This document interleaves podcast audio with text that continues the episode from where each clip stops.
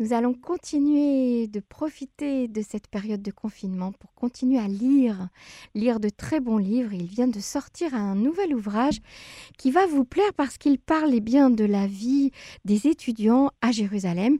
C'est Corinne Braca qui a écrit donc son premier roman. Elle est avec nous en ligne pour en parler. Bonsoir Corinne. Bonsoir Manu. Alors Corinne, je, suis très très très joyeuse de lire euh, ce livre parce que je sais que vous l'avez enfanté pendant, euh, pendant longtemps. C'est une histoire qui vous... Pendant cinq ans. Voilà, c'est vraiment une histoire qui ans, J'ai écrit plusieurs drafts pour arriver à quelque chose qui puisse être édité, ce qui n'est pas qui pas facile. Absolument. Et vous avez été très, euh, très tenace, j'ai envie de dire, parce que beaucoup euh, d'autres à votre place auraient déjà baissé les bras depuis longtemps. Euh, ouais, c'est bizarre parce que c'est pas du tout dans mon tempérament d'être très tenace. En eh ben. général, je baisse les bras très vite quand je vois que ça avance pas, mais là, j'avais vraiment, vraiment, j'étais vraiment motivée pour que ça pour que ça sorte. Alors vous voyez, des fois, euh, euh, quand on prend le temps des choses, et surtout quand on essaye de réaliser un de ses rêves, eh bien, euh, on, tient bon, on tient le cap le plus longtemps possible jusqu'à ce qu'on touche vraiment la réalisation de son projet. Alors, Corinne, on va juste un tout petit peu dévoiler à nos auditeurs le sujet du livre, parce que c'est comme ça qu'on va leur donner envie de le lire. c'est l'histoire d'un groupe d'étudiants à l'Université hébraïque de Jérusalem. J'ai pas tellement envie d'en dire plus, Corinne. J'ai envie de leur dire que c'est une très belle histoire d'êtres humains, euh, une très belle rencontre d'êtres humains, de jeunes euh, de différents pays. Euh, sur le magnifique campus de Hatzofim. Différentes religions aussi. Différentes religions sur le campus de l'université hébraïque de Jérusalem, un lieu qui fait, qui fait rêver hein, pour beaucoup, qui fait rêver beaucoup d'étudiants dans le monde, en tout cas d'étudiants de la communauté juive qui rêveraient d'étudier là-bas. J'aimerais que vous nous racontiez comment vous avez eu cette idée. Pourquoi cette histoire, Corinne? Alors pourquoi cette histoire? Eh bien, écoute, quand je suis arrivée en Israël, euh, la première chose qui m'a touchée en accompagnant mes enfants à l'école euh, israélienne, c'est cette jeunesse, cette jeunesse euh, si atypique, si particulière, ces petits enfants qui, avec leur cartable sur le dos, se dirigent à l'école, tout en sachant que très vite, on va les voir avec une mitraillette à la main ou avec un, équipement de policier, en train de prendre des responsabilités énormes. Et elle m'a touchée cette jeunesse, et je me suis dit, c'est quand même dommage qu'à travers le monde, on entende parler des conflits, on entend parler de la politique, et on ne parle pas assez de ces petits jeunes qui grandissent en Israël, dans ce pays euh, très, euh, euh, très particulier, dans le sens où il, y a tellement de, mouvements, tellement de... Bon, en plus, Jérusalem, c'est quand même l'emblème mythique du berceau des, religions. Donc c'est vraiment un, sujet qui m'a touchée de voir toute cette jeunesse et je me suis dit il faut absolument que je parle de cette jeunesse, de, leur de leur histoire après l'armée, de ce qu'ils deviennent après l'armée. Et, euh, c'est parti euh, sur cette idée. Voilà, le, projet c'était ça, c'était de, parler de la jeunesse israélienne, en fait de leur rendre un hommage surtout. Alors euh, justement, pour écrire cette histoire, vous, vous avez dû un petit peu euh, travailler comme une cinéaste, j'ai envie de dire, parce que vous avez été faire des repérages euh, dans, dans, différents endroits du pays, dans différents endroits de la ville de Jérusalem, là où les jeunes, en fait, les étudiants vivent, passent, passent leur temps, vont se distraire, où est-ce qu'ils étudient, où est-ce qu'ils mangent, etc. Comment ça s'est passé tous ces repérages pour vous? Alors, on m'avait parlé d'un guide qui s'appelle Gilles Pérez. voilà, je, le on Salue, bien sûr, qu'on connaît bien. exceptionnel. Et, euh, et, je lui ai demandé de me montrer euh, cette facette de Jérusalem. Et euh, on est parti à l'université hébraïque de Jérusalem, qui est juste incroyable. C'est quand même là, là c'est, elle, elle, a été, je crois, parrainée par Einstein, non? C'est ça? Oui, oui, tout à fait. Il y a, il y a Einstein, voilà, c'est ça. Bon, donc on est, il m'a fait visiter cette université. il m'a fait visiter cette université avec tout son cœur et, toute sa passion pour Israël, pour la jeunesse aussi d'ailleurs, parce qu'il avait des enfants à ce moment-là qui faisaient l'armée. Et on a visité euh, bah, les méonotes, les chambres où vivent les, les étudiants. On a visité la synagogue qui est juste incroyable avec une vue sur tout Jérusalem euh, hors, euh, vraiment euh, folle quoi et puis on a on a ressenti euh, toute cette ambiance dans la dans les cafétérias de l'université et en passant devant une des cafétérias de l'université je me suis arrêtée devant un, devant un hommage à un jeune homme qui s'appelle David Greens et qui, était, qui est arrivé à l'université en 2002 et qui a fait un peu le buzz sur l'université tellement il était beau, tellement il était brillant. Il arrivait euh, de Berlin où il avait reçu une bourse pour, euh, pour travailler euh, sur les vinages, je crois, à l'université. Et vraiment, c'était un violoniste en plus d'être beau, il était musicien. Et euh, en 2002, il y a eu un attentat à l'université et malheureusement, il est mort. Il est mort dans cet attentat. Bah, c'est toujours important de euh, rappeler euh, sa mémoire et de lui rendre hommage. Mhm.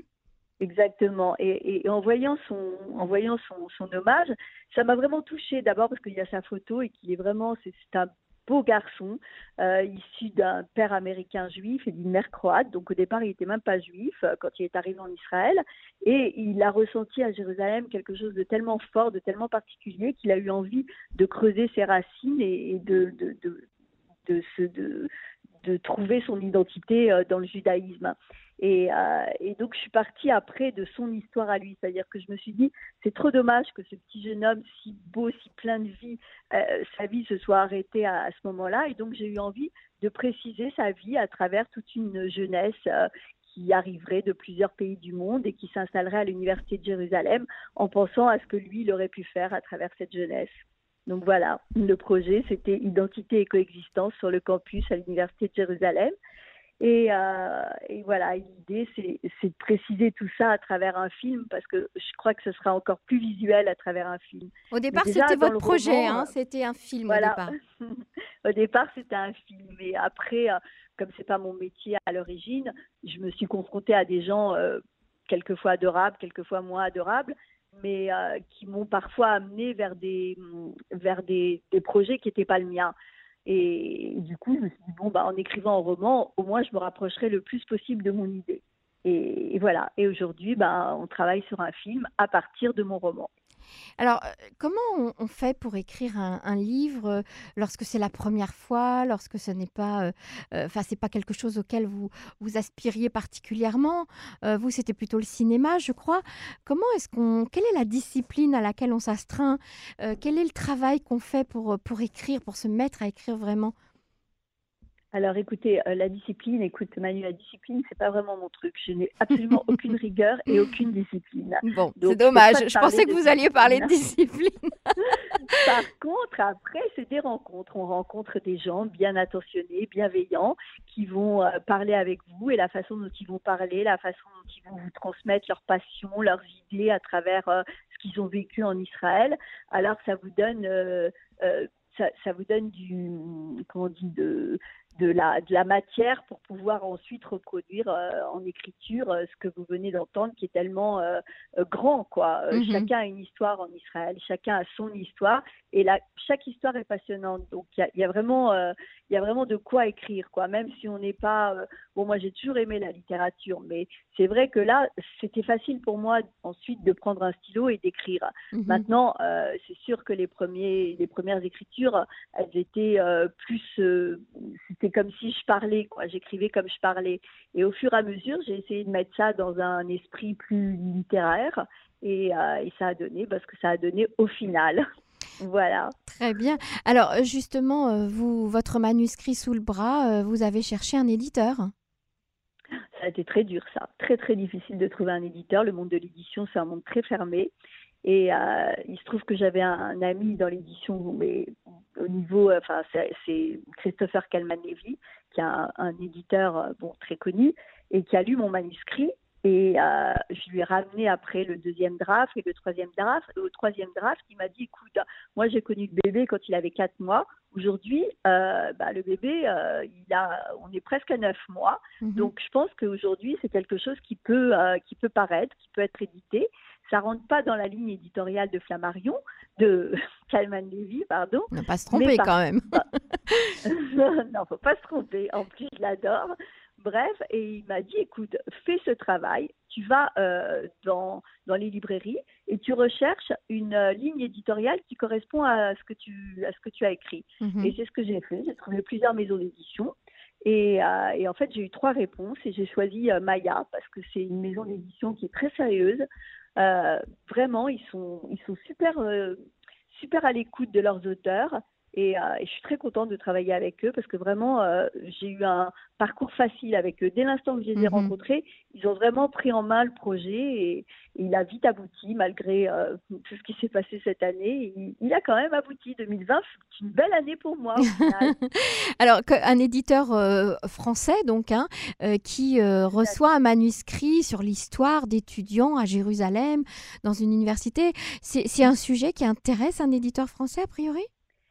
Eh ben, a priori, j'en ai parlé avec lui. A priori, ça l'intéresse parce que justement, ça sort du contexte de ce, de, ce qu'on entend à propos d'Israël mhm. et euh, ça promène les gens à travers la jeunesse. Et la jeunesse, c'est toujours intéressant, qu'elle soit euh, de d'Iran, de, de, euh, de, de n'importe quel pays du monde. Mhm c'est toujours intéressant de savoir comment la jeunesse, elle fonctionne.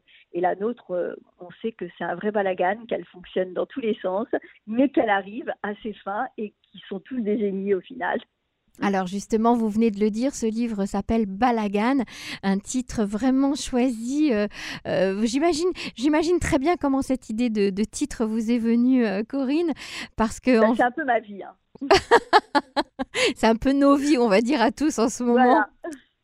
Et c'est surtout la vie euh, des étudiants euh, aujourd'hui sur un campus. C'est un peu le balagan où tout le monde euh, partage, se mélange, se rencontre et, et, vit, des choses très très mélangées comme ça. Et c'est le but, hein, d'ailleurs, c'est le but quand on va vivre. D'ailleurs, c'est ce que tu disais. Tu me parlais de précision, tu me parlais de, de de façon de travailler euh, protocolaire et tout, mais en Israël, c'est, euh, je crois que les gens ils commencent les magazines par la par le milieu du magazine et euh, qui commencent leurs études par la, la, troisième année pour arriver en première année pour finir en cinquième année. On ne sait pas comment ça se passe, mais en tout cas ça mhm. se passe et ils arrivent. Et c'est ça que je trouve juste génial. C'est-à-dire qu'il n'y a pas cette notion d'ordre que, que l'on a, nous, par exemple, Européens. absolument, absolument. C'est le désordre, le désordre à, tous les niveaux. Euh, il y a des paroxysmes complètement, euh, complètement fous et on arrive, on arrive. Et, j'ai envie, j'ai envie, Corinne Bracat, vous, vous poser une question un peu euh, personnelle comme ça, parce que je sais qu'il y a beaucoup de gens qui rêvent, qui souhaitent un jour d'écrire, d'être publié, etc. Qu'est-ce que ça fait lorsque le livre sort de la presse, hein, de, sous-presse il, est, il est édité, il est entre vos mains. Qu'est-ce que ça fait après tant d'années de travail? C'est très bizarre parce que le parcours, il est, très compliqué. Euh, il est très, euh, on ne sait pas trop ce qui va se passer. Et puis c'est au moment où, où, on se dit bon bah, je l'ai écrit, c'est déjà bien. Et puis c'est à ce moment-là que les choses se dénouent. Je crois que c'est dans tout, quoi. Je crois que c'est euh, dans toute la vie, finalement, c'est au moment où on lâche prise que, que, que les choses prennent le dessus et qu'elles se réalisent. Et, euh, et, au niveau de mon, de mon roman, c'est un peu ce qui s'est passé. Ça veut dire à un moment, je me suis dit, bon, bah, c'est déjà bien. Euh, c'est un livre, euh, c'est un roman, il est à moi, je le ferai lire à mes enfants, je le ferai lire à mes amis. Et puis à ce moment-là, euh, j'ai eu l'opportunité euh, d'être au Monoprix, pour vous dire, à Paris. Et en regardant dans leur, dans leur roman, j'ai trouvé deux romans qui ressemblaient un petit peu à l'idée de ce que j'avais écrit. Ah oui Et euh, ben, les deux éditeurs à qui j'ai envoyé le manuscrit, ils m'ont répondu positivement. Mmh, pas mal. Et là, euh, là, ça devient, bah, ça devient une réalisation et c'est enivrant. J'avoue que c'est très, très enivrant. Mmh Maintenant, euh, vraiment, je voudrais, en vérité, j'ai écrit, ça m'a fait vraiment plaisir d'écrire. J'avais vraiment envie d'aboutir ce projet et surtout, surtout, surtout, mais vraiment du fond du cœur, j'avais vraiment envie de rendre un hommage à, la jeunesse israélienne. Ça veut dire que mhm. j'avais envie qu'on les voit autrement qu'en uniforme, qu'on les voit autrement euh, euh, dans des problèmes de politique et, qu'on les voit comme ils sont, complètement, euh, vraiment des jeunes. Quoi. On oublie qu'ils sont jeunes parce qu'ils font des choses graves à mhm, des âges très très précoces et on dit qu'ils sont jeunes mhm. euh, et, et, ça me faisait plaisir qu'ils se voient dans un univers qui est le leur et dans un univers où ils deviennent. Alors vous avez défloré un petit peu, euh, vous avez un tout petit peu défloré euh, la suite du, programme, c'est-à-dire qu'en fait, eh bien ce, livre, ce roman, cette histoire deviendra certainement un film.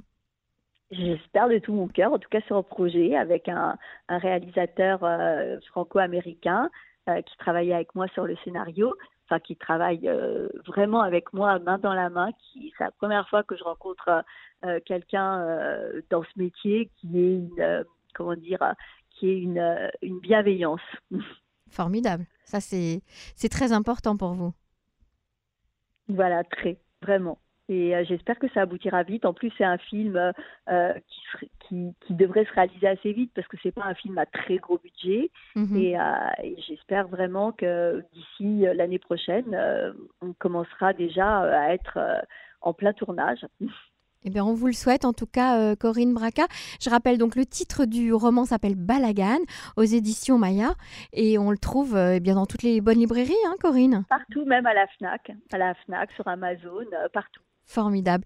Bonne chance, bonne continuation alors avec, euh, avec vos projets. Corinne Braca, merci d'avoir été avec nous sur les ondes de Cannes. Merci beaucoup, beaucoup Manu. Ça a été très agréable d'être avec toi. Merci. À bientôt Corinne. Au revoir. Ah oui, c'est juste que je voulais dire que j'ai oublié quand même, et, franchement, j'ai ah. oublié le, le, dire, c'est que la préface, elle a été écrite par Chirel, la, la chanteuse euh, franco-israélienne Chirel, et qu'elle a fait une préface qui est, qui est vraiment, euh, euh, je crois que je crois que rien que pour la préface, vous pouvez acheter mon roman. Voilà. non, pour le roman aussi, ça je vous le garantis. À bientôt, merci Corinne. Merci Manu, à bientôt.